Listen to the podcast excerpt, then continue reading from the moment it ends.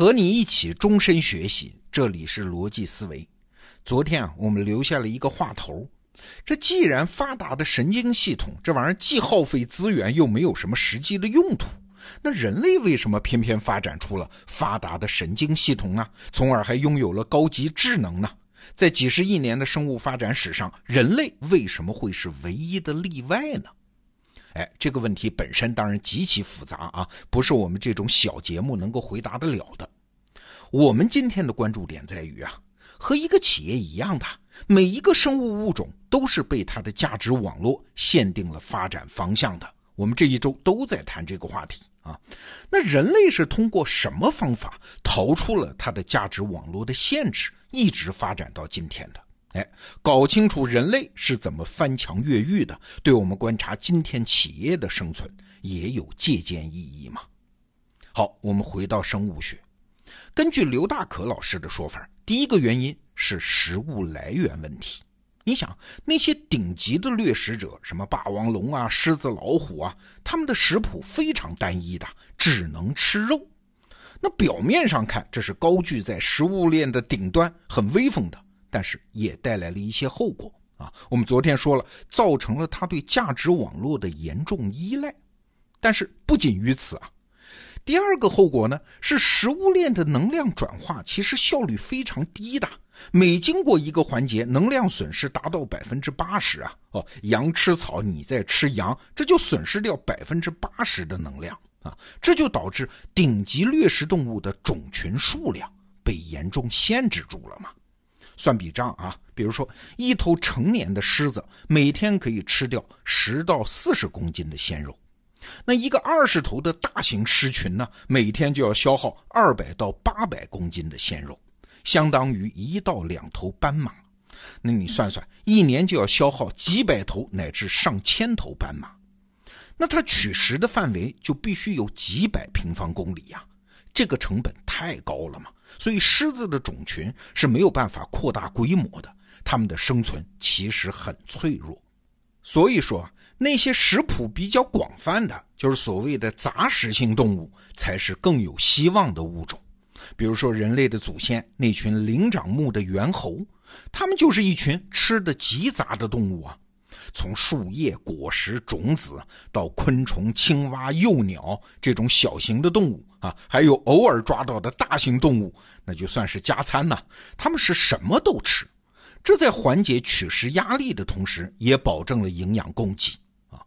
其实啊，即使是顶级的掠食者，要想穿越严酷的环境周期、长时期的生存，那也得靠这个本事啊。比如说大灰狼。在大型猎物缺乏的时候呢，这大灰狼啊，它也不拒绝小动物，什么狐狸它也吃，兔子、老鼠、蜥蜴这样的小型猎物它也吃，甚至不拒绝野果和块根呢。所以狼的生存能力就非常强。这其实对我们今天的生存是有启发的。当杂食性动物啊，这当然不是说你什么钱都要挣啊，搞多元化经营不是这意思。而是说，你的外部的协作网络能够自如切换。最著名的例子就是曾国藩有一次写家书给他在老家的弟弟，说：“咱家呀，在当地是大户人家，谁都知道咱家不缺钱，但是你们也要经常去找人借一点钱。为啥呢？第一，显得咱家也是有求于人的，这是有意示弱。”第二呢，有钱的时候借钱肯定不会还不上嘛，这就会积累信用啊。大家知道把钱借给咱家是安全的。那第三呢，这是最重要的一条啊，你不断的借点小钱，就会知道谁家在关键时刻会帮助我们呀，谁家不愿意帮我们呀。这样万一到了真是急用钱的时候，你就知道找谁借了。哎，你看，这背后就暗藏了一个随时准备好要切换协作网络的思维啊！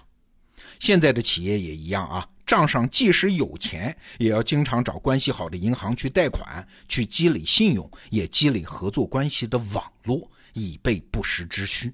还有很多创业者不停的上各种商学院，认识各种各样的同学，各行各业的都有啊。你说他有什么现实的用途吗？哎，没有，但这也是在积累。切换协作网络的可能性啊！好，我们还是回到生物学问题。光凭我们刚才讲的这一条，就是变成一个杂食动物，就想进化出高级智能，那还是不可能的。人类之所以有高级智能呢，关键还在于它的力量来源和其他物种不一样。力量的来源向来有两种啊，一种是单一的力量，个体的力量；还有一种呢是社会协作带来的力量。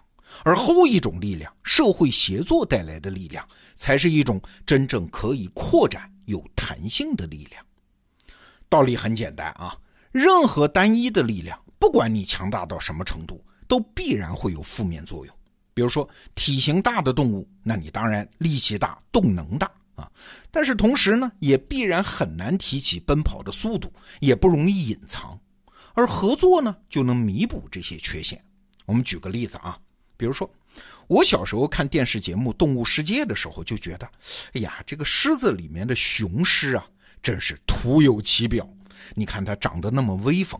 但是平时都不参加劳动的，捕食都是靠母狮子，雄狮你看它，就在那睡觉啊，它是坐享其成，真是个绣花枕头，光好看了。亏它还叫狮子王，完全是个吃软饭的家伙，靠老婆养活。但其实呢，这是对雄狮的误解。雄狮的体重是雌狮的两倍，而且长着那么好看发达的鬃毛，那在大草原上太惹眼了嘛。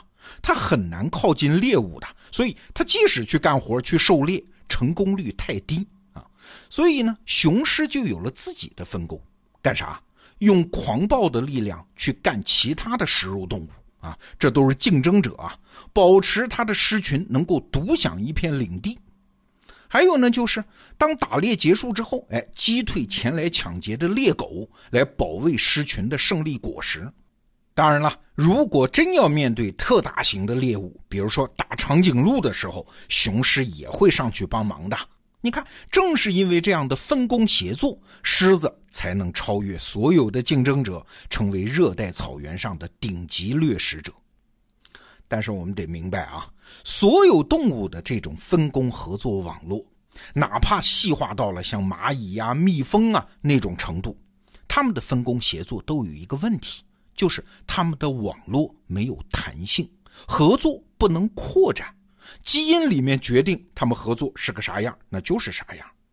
而人类不同啊，十万年前左右的一次基因变异，让人类拥有了语言功能，哎，这就彻底改变了人类分工和合作的能力。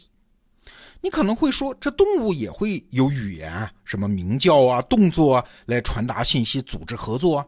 那你人类的语言除了表达能力更丰富一点，你还有什么本质性的不一样吗？哎，有，有本质性的不同。语言学上有一个词儿叫易境性，这两个字儿，易是容易的易，境是环境的境，就是换一个环境还能起作用，这叫语言上的易境性。什么意思呢？你看啊，动物的信号它只能在当场发生作用，但是人类的语言是可以超越时空的，换一个环境还能表达。比如说，人类可以说“昨天”“刚才”“以后”“明年”，这是超越时间；人类还可以说“二十里外”“山头上”，啊，这是超越空间。就像我们小时候听的那种故事啊，一开头就是很久很久以前有一个王国。哎这就是超越时空的意境性语言啊！这是人类独有的，所以人类的分工协作网络就可以变得超级广大，而且超级有弹性。在今天的企业市场中啊，其实也出现了一个类似的新物种，就是那些互联网大公司嘛，像腾讯、阿里、Facebook、亚马逊，他们已经大到了那种程度哎。但是你去看他们的财务报表和股价，还是可以飞速增长，似乎没有极限。哎，这跟我们这一周讲的像英特尔那样的大公司好像就不一样。哎，那他们怎么就没有被自己的价值网络困住呢？他们怎么就能大者恒大呢？对，在逻辑底层上，这些大公司之所以能突围，和人类从所有物种中能突围是一样的嘛。新的技术赋予了他们可以不断建立新的价值网络，可以不断扩展分工合作的弹性。如果你对这个话题感兴趣啊，我建议你再去听一听曾明教授的《智能商业三十讲》，这是我们得到 APP 里面的一门免费课程。曾明老师提出来，未来的公司想要持续做大，关键是两条：第一，你是不是有网络协同效应啊？第二，你是不是有数据智能的驱动啊？你看，这两种能力本质上都是不仅增大了分工合作，而且是增大了分工合作的弹性，可以把新的力量、新的个体不断的拉到自己的价值网络里面，让自己的分工合作能够适应。变化的环境产生不同的变种。这一周啊，我们讲的这个话题其实合起来就是两句话：第一句，只要是强者，必有其牢笼；第二，只要是牢笼，就必有突破的办法。这个办法不仅在分工，不仅在网络，关键是弹性。